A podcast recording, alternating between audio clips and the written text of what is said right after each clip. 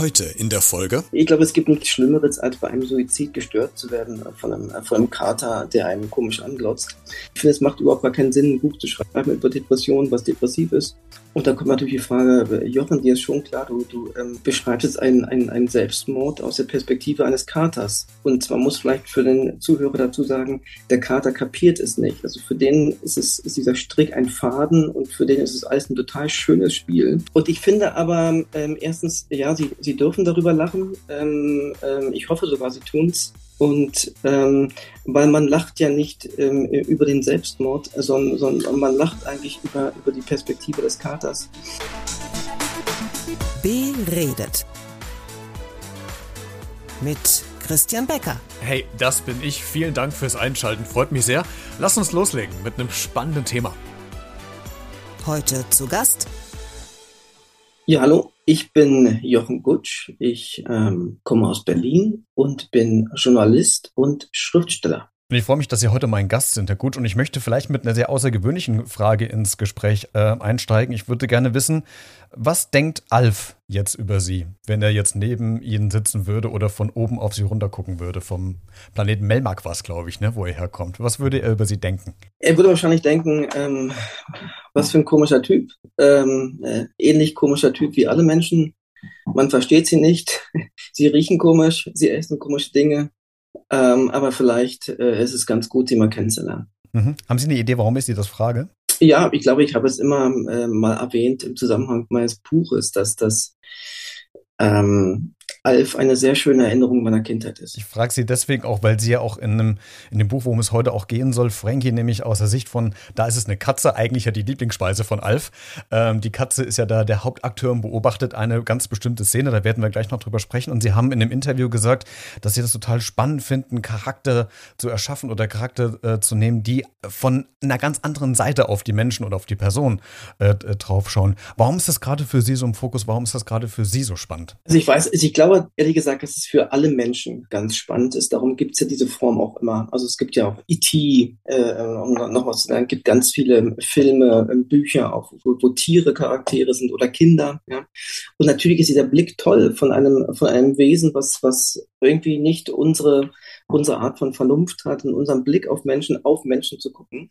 Und ähm, ein Kater, wie jetzt in dem Buch, ist natürlich da auch eine, eine super Figur. Theoretisch könnte es aber auch ein Hund sein oder, oder ein Kind. Wichtig war für mich eigentlich vor allem wirklich dieser Blick auf Menschen so komischen Eigenschaften so komischen Denkstrukturen, alles, was wir so tun jeden Tag und für völlig normal halten. Und bei Alpha ist natürlich genauso. Und in meiner Kindheit habe ich das äh, sehr geliebt. Also ich bin auch ein totaler Alf-Fan. Ich hab, und ich habe es durch Zufall jetzt die Tage nochmal gesehen. Das läuft auf irgendeinem Spartenkanal. Ja, ja. Laufen diese ganzen alten Folgen nochmal. Und das ist dann, dann sitzt man abends auf der Couch und, und fühlt sich nochmal total zurückversetzt in die eigene Kindheit. Absolut, ja, ja. Ich fand es herrlich. Ja. Ähm, wir blicken mit einem äh, Blick auf Ihr Buch, Herr Gutsch. Ähm, Frankie heißt es, äh, da geht es um einen Herrn Richard Gold, der quasi im Grundsatz alles vorbereitet hat. Der hat nämlich einen Strick bereitgelegt, um sich quasi zu erhängen. Und in dem Moment oder währenddessen er das quasi vorbereitet, äh, huscht einen, eine Katze vorbei, also dieser Frankie, der Kater, und beobachtet diese ganze Szene doch sehr interessiert und äh, klotzt hinein und äh, bestaunt das Ganze, was da gerade vor sich geht. Ähm, alle Infos zum Buch findest du auch in den Shownotes, also der Podcast-Folgenbeschreibung.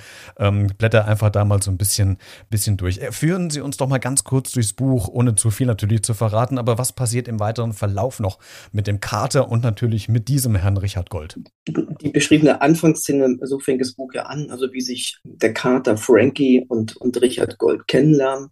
Ist natürlich ein sehr ungewöhnliches Kennenlernen, weil niemand möchte eigentlich sagen, natürlich bei einem Suizid, ich glaube, es gibt nichts Schlimmeres, als bei einem Suizid gestört zu werden von einem, von einem Kater, der einen komisch anglotzt.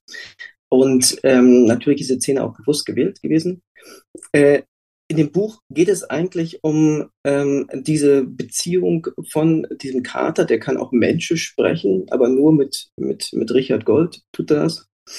Ähm, man muss sich so vorstellen, wie in diesem ganz berühmten Film ein seltsames Paar. Also man, man steckt zwei äh, Wesen zusammen, die nicht zusammengehören, auch gar nicht zusammengehören wollen und lässt die aufeinander los und äh, lässt sie Dinge erleben und auch übers Leben reden und äh, über Liebe reden und äh, über die Welt reden. Und es wird natürlich dadurch spannend, dass dieser Kater natürlich ganz wenig über Menschen weiß und alles sehr, sehr absonderlich findet. Zum Beispiel, warum Menschen so viel arbeiten müssen. Völlig unverständlich, völlig dumm. Und ähm, das heißt, es ist auch ein, ja, durchaus ein philosophischer Kater. Und, und ähm, warum glauben Menschen an Gott? Äh, ähm, warum, warum braucht man sowas? Und ähm, es ist natürlich auch ein Buch von einer über eine Freundschaft und und ähm, am Ende will ich nicht fragen, wie es ausgeht. Es, es, es, es hat jetzt kein richtiges Happy End, aber es hat vielleicht ein kleines Happy End. Ja. Und was ich spannend finde, das habe ich auch in einem Interview ähm, gelesen, dass Sie sagen, äh, dass Menschen ja oft nach dem Pflichtprinzip äh, leben. Also wir sind sehr pflichtbewusst. Sie haben es ja gerade eben eingangs auch nochmal gesagt. Aber Katzen ja eigentlich immer nach dem Lustprinzip ähm, durch, durchs Leben gehen. Sind Sie selbst auch ein regeltreuer Mensch oder schaffen Sie es mittlerweile auch mal, die Regeln und Pflichten mal beiseite zu lassen und einfach mal, mal das zu machen, ohne ständig zu fragen, darf ich das? Äh, wird mir das jetzt erlaubt? Also haben Sie gelernt, in den letzten Jahren, Jahrzehnten einfach so ein bisschen freier auch durchs Leben zu gehen? Und wenn ja, wie haben Sie es geschafft? Ich bemühe mich, so würde ich es vielleicht Punkt, so würde ich es beschreiben. äh, äh, bemühen, da ist natürlich das Scheitern schon mit drin. Ähm, was liegt natürlich auch an dem Beruf. Also ich bin, wie gesagt, Journalist und, und, und Schriftsteller und äh, Schriftstellerei hat, äh, glaube ich, zu 90 Prozent mit Disziplin zu tun. Weil man muss sich jeden Tag hinsetzen und es und, und äh, für sich arbeiten in seinem Kopf. Und ähm, wenn man das geschafft hat, über ein paar Stunden ist man ziemlich alle.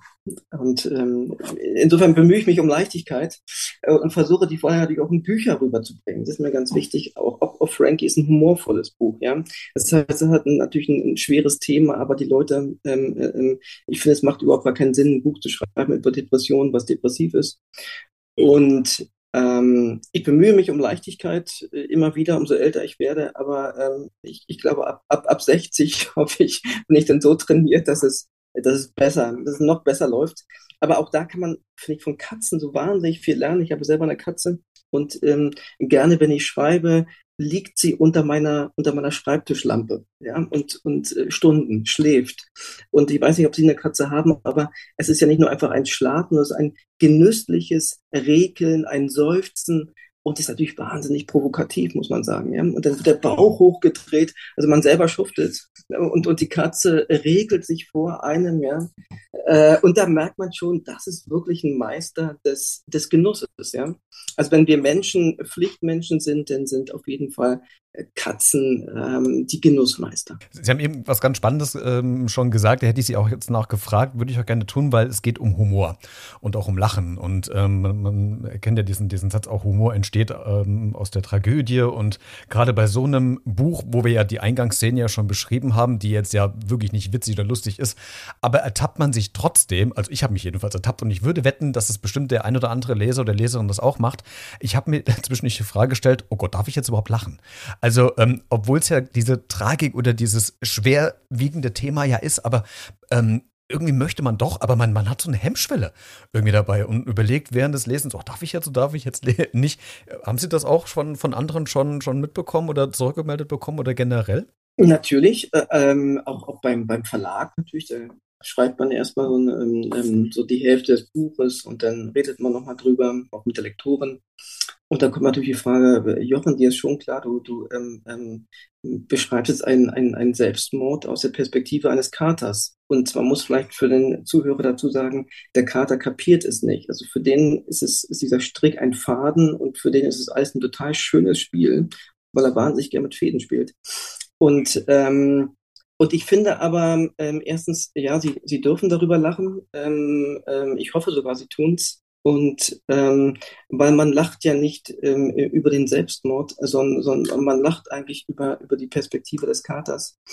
Und ich halte es für wahnsinnig, wahnsinnig wichtig, gerade, gerade bei, bei schweren Themen, ähm, dass die natürlich, also jeder weiß, dass eine Depression furchtbar ist und dass ein Suizid furchtbar ist. Das brauche ich nicht nochmal ein Buch zu schreiben, es ist furchtbar. Das wäre auch literarisch relativ langweilig, sondern natürlich muss es auf eine, auf eine künstlerische Art so gemacht werden, dass es irgendwie einen neuen Blick ermöglicht. Und natürlich sollen Leute äh, drüber lachen und, und Humor ist immer, immer Tragödie auch und, und ähm, ja, bitte lachen Sie auch. Auch, auch über Depressionen. Ne? Kennt man von, von anderen Künstlern, Thorsten Sträter, der ja auch dieses Thema ja auf die Bühne bringt und natürlich auch äh, das macht, um natürlich aber auch über das Thema aufmerksam zu machen. Und das macht man ja auch am besten, wenn man auch mit einem anderen Blick nochmal drauf schaut. Und ich würde gerne so ein bisschen das Buch verlassen und in die Richtung gehen, was vielleicht für Sie auch eine persönliche Tragödie war, nämlich äh, äh Thema Burnout, weil das ist natürlich auch ein Thema, was ähm, viele betrifft. Die Dunkelziffer ist sehr hoch. Äh, die wenigsten gehen damit an die Öffentlichkeit und, und, und sprechen darüber. Ich würde es gerne mit Ihnen heute ein bisschen machen. Ähm, nämlich einmal Sie fragen wollen, wie ähm, sind Sie, vielleicht ist es eine naive, vielleicht auch eine blöde Frage, aber wie rutscht man da rein? War das bei Ihnen so ein schleichender Prozess, der über Jahre ging? Ähm, oder war das von jetzt auf gleich der Moment, wo Sie sagen, okay, die Erschöpfung, der, äh, der, der Druck, es, es wird alles so viel. Wie, wie war es denn bei Ihnen? Weil das ist ja so unterschiedlich. Ich habe schon mit mehreren Leuten gesprochen, die Burnout bekommen haben oder diesen Weg durchlaufen haben. Und, äh, aber jeder hatte seine eigene Biografie dabei. Wie war es bei Ihnen? Also erstmal ist, ist Burnout ja immer ein, ein sehr, ähm, wie soll ich sagen, ein sehr modisches Wort und sehr sehr schönes Wort. Man muss natürlich sagen, jeder Burnout ist, ist, ist auch eine Depression. Erstmal, ja. Und Depression klingt natürlich nicht so schön oder nicht so, nicht so zackig und, und arbeitsam wie Burnout. Ähm, bei mir war es so, man, dass da, glaube ich, in relativ kurzer Zeit sehr, sehr viel ähm, zusammenkam, und ich hatte einfach nicht Zeit, es, es zu verarbeiten. Das waren persönliche äh, äh, Schicksalsschläge, das war wahnsinnig viel Arbeit zur gleichen Zeit. Und, der dritte Punkt war obendrauf noch, ich sollte, das war für zehn Jahre her, ich arbeite beim Spiegel und sollte ähm, Korrespondent in New York werden. Und das war immer mein großer Traum und hatte auch in der Stadt schon gelebt und jetzt sollte es losgehen. Man muss sich es aber so vorstellen, Dazu gehört ganz, ganz viel Aufwand. Äh, ähm, ähm, Wohnungssuche, ähm, äh, Visum bekommen. Ich wollte meine Frau mitnehmen. Ähm, äh, sie bekam aber kein Visum, nur unter Voraussetzung, wir heiraten. Also ich muss aber schnell heiraten, sozusagen. Ganzen alles verschiffen. Nebenbei natürlich weiter arbeiten, denn äh, wie gesagt, kamen persönliche Schicksalsschläge dazu. Also ich habe in der Zeit quasi, äh, bin umgezogen, habe gearbeitet, habe geheiratet und, und musste schwerwiegende Dinge im privaten Bereich verarbeiten. Und all das in wirklich, da reden wir jetzt von Wochen oder Monaten.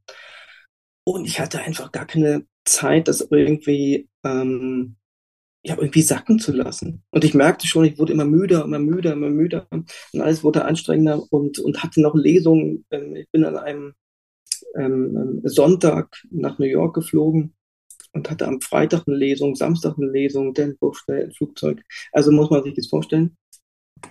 Und dann war ich da und ich war total ja, im Arsch. Ja. Und natürlich will man das auch nicht wahrhaben und merkt es auch nicht so richtig erstmal, aber ich kam schwer, ähm, fast gar nicht aus dem Bett, habe mich äh, abbrochen ähm, und dann fragt man natürlich, ist denn los? Und man muss sich auch so vorstellen, ist natürlich ein großer Schritt. Ich hatte ein riesen Spiegelbüro mitten in Manhattan, gucke aufs Chrysler Building. Da sind drei Sekretäre, die fragen so, wie geht's jetzt weiter? Wie geht's los? Ja. Also man könnte sagen, es ist ein Traum, ja. Und, und in dem Traum fühlt man sich aber unfassbar ähm, ähm mies und, und ja, wie, wie das Letzte. Man, man kommt überhaupt nicht äh, in die Gänge und ähm, und nach einer Woche, oder vielleicht waren es auch zehn Tage, als wirklich auch nichts mehr ging bei mir, dann ähm, habe ich ein Ticket gekauft und bin nach, nach Berlin geflogen von New York. Und ein Freund, mit dem ich darüber gesprochen hatte, hatte mir dankensweise einen, einen Platz äh, in einem Krankenhaus ähm, ähm, ähm besorgt. Und es war in Berlin, Berlin-Kreuzberg. Und meine Frau holte mich also quasi vom Flughafen ab und brachte mich sofort in dieses Krankenhaus. Und da blieb ich erstmal äh, zehn Tage und danach noch in eine weitere Klinik. Ähm, und das ist natürlich ein, der Weg ist also, oder wie soll ich sagen, der, ja, doch, der Weg ist eigentlich natürlich ein, ein, ein irrer. Also man, eben saß man noch in Manhattan und jetzt ist man plötzlich da in, in, in Kreuzberg im Kreis mit anderen und, und, und, und ist, auch das hat zum Beispiel wieder was Komisches und das merkt man in dem Augenblick zum Beispiel auch. Und, und äh, das in so, in so einem Gesprächskreis, ja, ich hatte noch nie irgendwie eine Art von Psychotherapie oder irgendwas gemacht und fand es total scheußlich, mit anderen Leuten da zu sitzen. Also mit einem Arzt vielleicht, ist ein anderes Verhältnis, das kennt man. Aber warum soll ich mit anderen Leuten mit Problemen sitzen und auch über Probleme reden? Was, was bringt mir das, ja? Und, und dann gab es auch immer so eine, so eine Klangschale, die wurde immer so angebingt, äh, ähm, wenn man, ähm, wenn die Sitzung begann und äh, alle Therapeuten hatten diese Klangschalen. Ich glaube, dadurch konnte man auch die Therapeuten von den Patienten wunderbar unterscheiden. Ähm, aber und da gibt es natürlich auch andere Therapieformen und wie gesagt, ich habe fast jeden Tag meine Frau angerufen. Das ist so ein Quatsch. Äh, ich mache das nicht. Also vielleicht höchstens noch einen Tag. Und ich habe es natürlich dann wochenlang gemacht äh, und das war absolut richtig. Und es, man hat auch gemerkt, dass es einem hilft und dass man auch die, die Scheu verliert. Und es sind ganz, ganz viele Menschen, da war eine Opernsängerin dabei, da waren ein Restaurantbesitzer aus Berlin. Das Restaurant kannte ich sogar, aber nicht oft gerne hingegangen. Ähm, also Mädchen, was ein, was ein Suizid versucht hatte, also die verschiedensten Leute. Ähm, und am Ende war es natürlich auch toll. Nach ein paar Wochen habe ich es aber erst begriffen, unter Leuten zu sein, die genauso fertig waren wie man selbst. Und man musste keine Fassade aufrechterhalten. Es ging äh, nicht mehr um, um, um Status, um Beruf, um, um irgendeine Eigentumsvernunft mehr kaufen, sondern einfach nur, wer sind wir, äh, wie leben wir, wie kommen wir zurecht. Und, und es gab da mal einen, weiß ich noch, war so ein, ein, ein, hat einen Firmenbesitzer, der ist dann auch völlig fertig und der ist dann immer noch ähm, nach der Sitzung am Nachmittag mit seinem Porsche noch mal eine Runde gefahren. Aber es war alles nicht mehr wichtig. Ja? Alle, alle waren im Prinzip ähm, ja, auf einer, auf einer interessanten Ebene sehr, sehr gleich und sehr menschlich und ähm, in Nöten. Hey, keine Sorge, gleich geht's weiter mit der aktuellen Podcast-Folge. Ich wollte dich nur ganz kurz darüber informieren, dass du dieses Projekt auch unterstützen kannst, denn dieser Podcast ist ja kostenlos, verursacht aber trotzdem für mich jede Menge Arbeit und Kosten, die ich natürlich gerne trage, aber vielleicht hast du ja Lust, diese Arbeit vielleicht ein bisschen zu unterstützen oder wertzuschätzen, würde mich freuen. Das geht ganz einfach über eine kleine Spende via PayPal an b-redet.gmx.de. Alle Infos findest du auch in den Shownotes zu dieser Folge. Jetzt geht's weiter ich, ich habe vor, ich, ich habe gerade überlegt, wie lange das her ist. Das muss, glaube ich, zwei oder zweieinhalb Jahre her sein, mit einem Arzt auch mal über genau dieses Bild Burnout und Depressionen gesprochen. Und äh, der sagte so ganz klassisch, was Sie auch gerade skizziert haben, so diese Überforderung, aber der brachte noch einen anderen Aspekt mit rein, den fand ich ganz spannend und wollte Sie fragen wollen, ob das bei Ihnen auch der Fall war, nämlich der Punkt Einsamkeit. Ähm, ganz viele hat er gesagt, ähm, die, die so beschäftigt sind und die immer Menschenmassen um sich rum haben, sei es beruflich, im Kontext jetzt bei Ihnen als äh, Korrespondent auf, auf äh, Events oder sonst. Man ist ja nie alleine. Aber das äh, überspielt eigentlich doch ja die, die Einsamkeit, die man vielleicht dann doch hat, wenn man abends dann doch wieder alleine im Hotelzimmer in der angemieteten Wohnung sitzt. War Thema Einsamkeit damals auch für Sie ein Punkt, wie, wie bei vielen, ich will es nicht ähm, pauschalisieren, wie bei vielen anderen auch? Nee, in dem Fall nicht, weil ich, ich hatte äh, ja, gerade geheiratet oder musste sogar heiraten, um nach, um nach New York äh, gehen zu können. Ja, das war natürlich meine Frau natürlich auch dem nicht, weil äh, wir heiraten und, und alles ist äh, extra gemacht und in einer Woche, ach, übrigens kommen wir zurück, läuft doch nicht, ja. ähm, also auch nicht schön. Und dann fühlt man sich auch so verantwortlich und sagt, oh wow, man versaut ja nicht noch für einen selbst und auch für jemand anderen. Aber nee, Einsamkeit war nicht das Thema. Und äh, dadurch, dass ich, dass ich schreibe, bin ich eh ähm, auch viel alleine äh, und, und auch, auch durchaus gern alleine. Ähm, also das war, das war nicht das Problem. Es war wirklich, ich hatte es dann auch erzählt, den, den, den, den Ärzten oder Psychologen in, den, in der in der Klinik und, und ich sage mal, wie ihre Augen immer größer werden, was noch passiert ist im Kutte. Und das haben sie auch noch gemacht. Das ist auch noch passiert, das ist auch noch passiert. Und, ähm, und genau das war es. Also so eine, so eine Anhäufung von, von, von anstrengenden, schwierigen Dingen ohne Zeit zu haben, die zu verarbeiten. Ich meine, ich habe geheiratet, ich habe es nicht mehr gemerkt. Ja? Also auch das schon allein. Ja? Bloß Hauptsache geht irgendwie schnell sind wir nach Dänemark gefahren, da war es unproblematisch. Äh, schnell hin, Tag, schnell zurück, einen Tag und dann weiter. Ne? Hm. Ein Punkt, der wichtig ist, habe ich mir jedenfalls erzählen lassen, äh, ist so auch dieser familiäre Rückhalt. Jetzt hatten sie ja natürlich, äh, haben sie gerade gesagt, ja geheiratet, das heißt, die, die Frau war ja mit dabei. Aber wie hat denn die Familie ähm, sonst so drauf reagiert? Waren die äh, selbst überrascht oder haben die schon länger gemerkt, dass da sich irgendwas anbahnt und haben ihnen nur nichts gesagt? Also nach dem Motto, äh, Jochen, pass mal auf, da läuft irgendwas gerade nicht schief bei dir oder mach mal einen Schritt langsamer. Also wie hat denn die Familie im Vorfeld äh, drauf reagiert, beziehungsweise während der Diagnostik und auch quasi noch äh, Monate und Jahre danach? Also ich glaube, überrascht, definitiv. Ähm, also auch jetzt nicht nur was Familie betrifft, sondern auch Freunde, weil man glaube dann schon, oder ich, schon als jemand gelte, der es irgendwie alles hinkriegt und, und, und der die Sache buckt. Ähm, aber auch gleichzeitig ähm, kann ich überhaupt nicht sagen, überhaupt nicht, äh, da gab es kein Störverhältnis, sagt, oh Gott, was ist denn mit dir los? Oder, oder, oder, was man natürlich immer merkt im, im, im Umfeld ist so eine, ist, wie geht man jetzt damit um? Ja, äh, ich glaube, unabhängig jetzt von meinem Fall, wie, wie macht man das, ruft man da jetzt an, etc.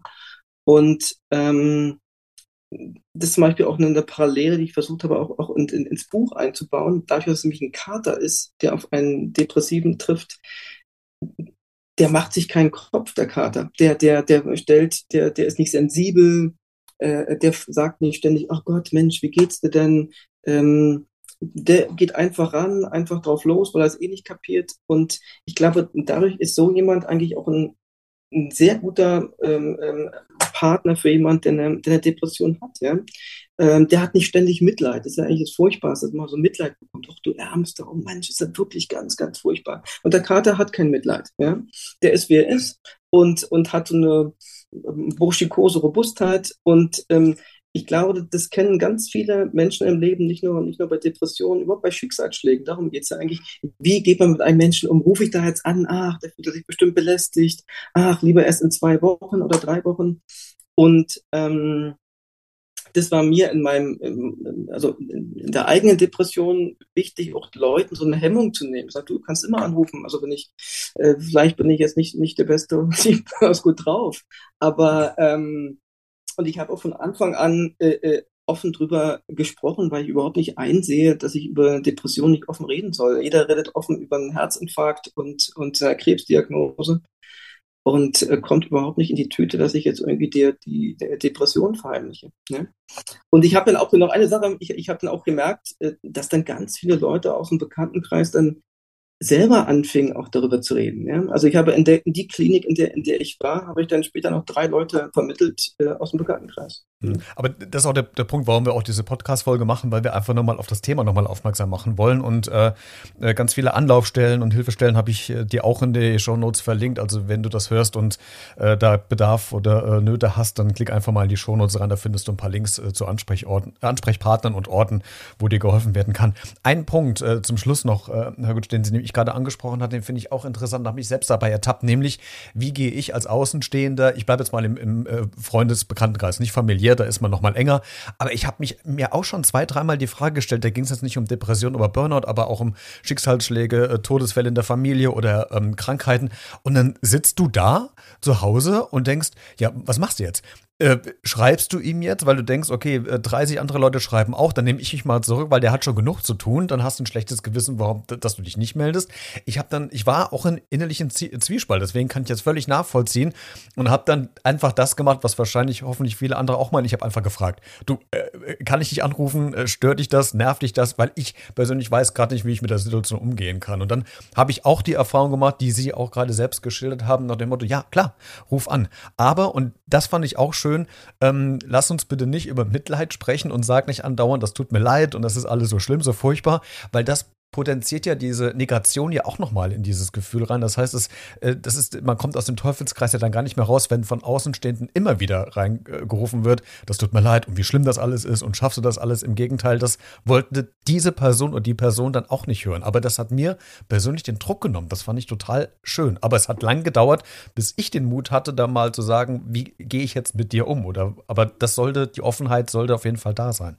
Ja, absolut. Und ich glaube auch, äh, das, was Sie eben sagten, auch eine Normalität. Also wenn ich jetzt zum siebten Mal sage, oh Gott, das ist wirklich furchtbar, ich habe so Mitleid, also, und jedes Mal wird man von so einer Welle von Mitleid überspült, dann, dann ist es natürlich irgendwann nervig. Und ähm, weil ich glaube, irgendwann, äh, alles geht ja weiter und irgendwann ist gesagt. Also wenn jemand, wenn jemand Krebs hat, dann weiß jeder, es ist echt äh, ähm, äh, fatal und, und ähm, eine große Scheiße, um es mal so zu sagen.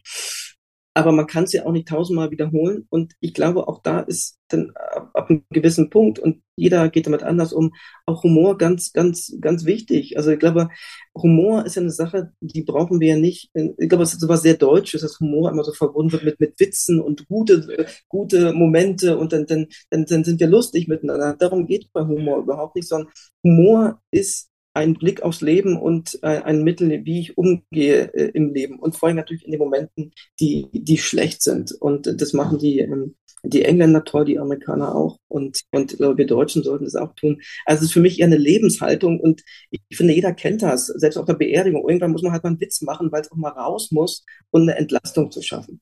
Und das ist mir auch wichtig im, beim, beim Thema Depression. Und da, da geht es nicht um, dass man irgendwie unsensibel ist. Oder ich kann nur sagen, in der, in der, in der, in der Klinik, wo wir alle saßen, wir haben auch natürlich auch gelacht, ja. Alle Depressiven zusammen. Ist ja nicht so, dass wir alle dann den ganzen Tag nur depressiv sind. Und gibt natürlich auch verschiedene schwere Stufen, muss man auch sagen. Ähm, aber es ist natürlich nicht so, dass das so eine, so eine Schwarz-Weiß-Welt ist. Und natürlich brauchen wir Humor als, als Entlastung und, und darum habe ich auch das Buch so geschrieben, was es natürlich ähm, ein ernstes Thema hat, eine Tragödie ist, aber die Leute natürlich soll es humorvoll sein. Natürlich soll man lachen können. Ja? Und das Buch heißt Frankie, hat Jochen Gutsch geschrieben mit seinem, ich glaube, ein guter Freund von Ihnen ist es, ne? Maxim Leo. Ähm, alle Infos zum Buch findest du in der Podcast-Folgenbeschreibung, in den Shownotes dieser Folge. Gutsch, vielen Dank, dass Sie heute zu Gast waren und uns einen Einblick A in das Buch gegeben haben, aber auch, dass wir nochmal über das Thema Depression und Burnout gesprochen haben, weil ich finde, dass das nach wie vor noch viel zu wenig thematisiert wird und dass man auch ähm, locker drüber sprechen kann und dass es einfach, und das ist mir das Wichtigste, dass es kein Tabuthema mehr ist, wie es leider viele noch äh, in der Gesellschaft Gesellschaft sehen. Vielen Dank, dass Sie zu Gast waren. Alles klar. Ich danke. Tschüss.